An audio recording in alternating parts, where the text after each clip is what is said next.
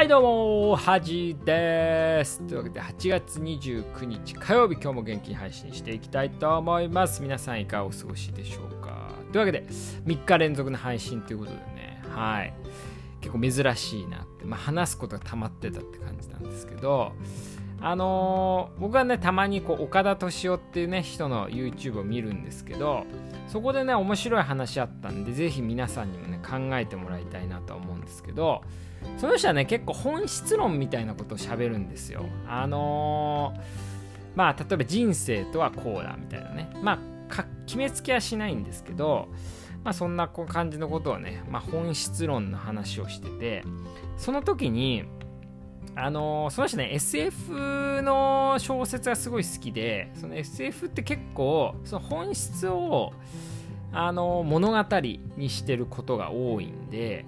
まあそういうのからまあ知識を得てるのかなとは思うんですけどその時にねあの本質的なことをね3つ言ってたんですよ。でこれについて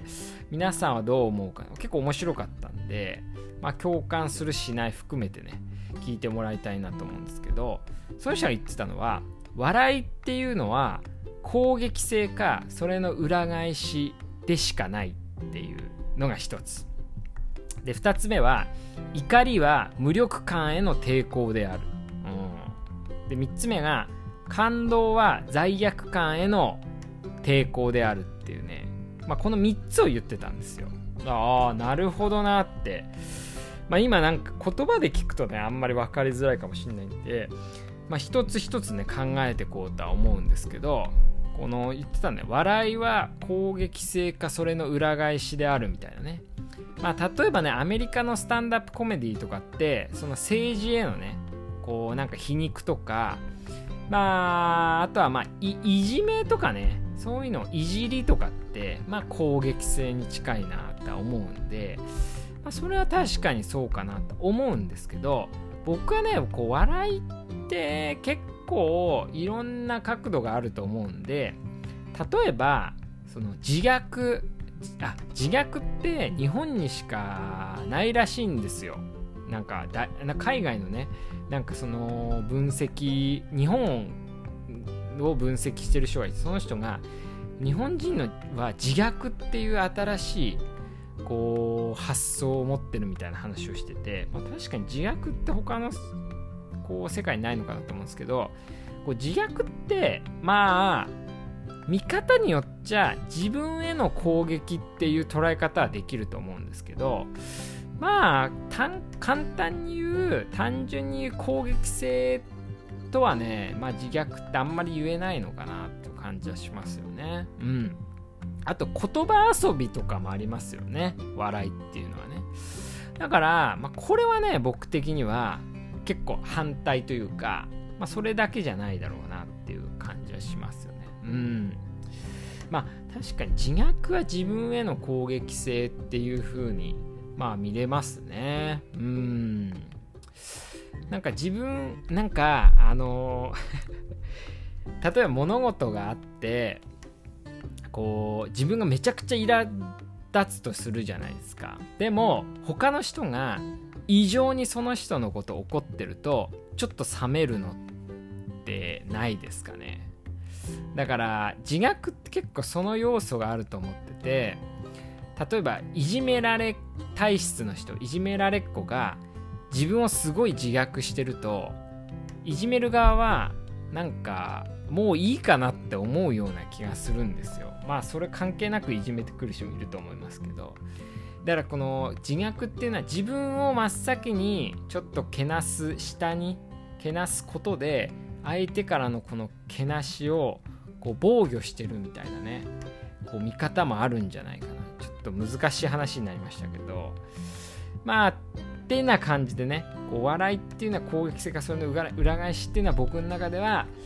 まあちょっと浅いかなって感じはしますよね。うん、でもう一つは怒りは無力感への抵抗である。これはねめちゃくちゃ賛同するんですよ。皆さんもムカつくとこイライラすることって考えてもらいたいんですけど例えば仕事でね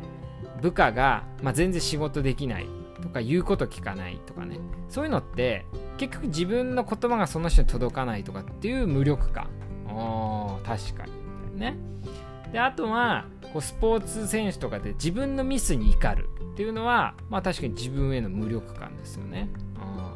あと他に確かに怒りって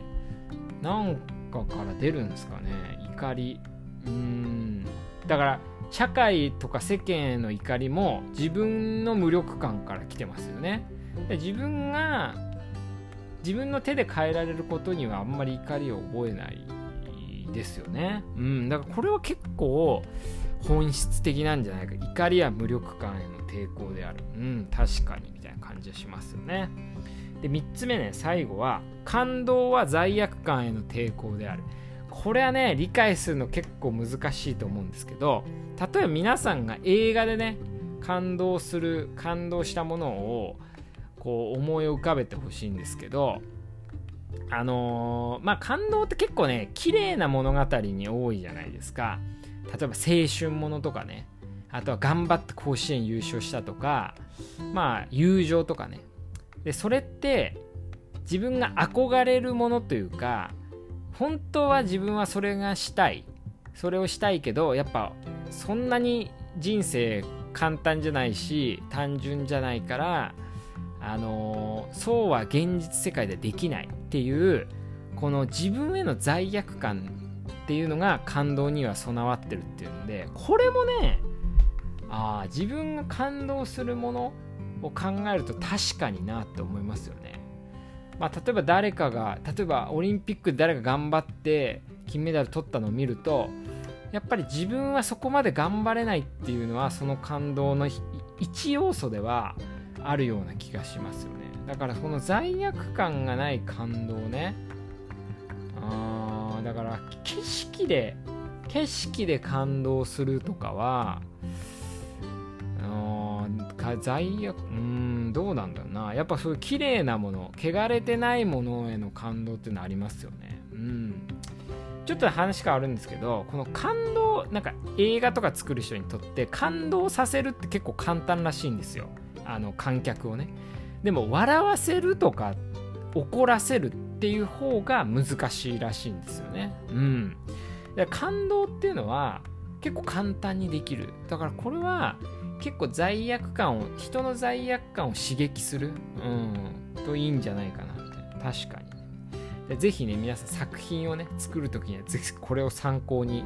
してもらいたいなと思うんですけど結構こういう本質のは僕は好きでやこの3つで言うと怒りは無力感への抵抗ってすごい賛同ね賛同して感動は罪悪感への抵抗っていうのはまあまだちょっと考察しきれてないですけどなんかそうっぽいなみたいなね。うん。笑いは攻撃するかそれの裏返しっていうのはちょっとねその笑いの一部分しか説明してないんじゃないかなっていうのは僕の意見なんですけど皆さんもちょっと考えてみるとちょっと本質論に近づけるんじゃないかなってことで。まあ今日はちょっと言葉遊びみたいな話ですけど是非皆さんもこのラジオを聴いてね楽しんでもらえればなと思います。ではおやすみです。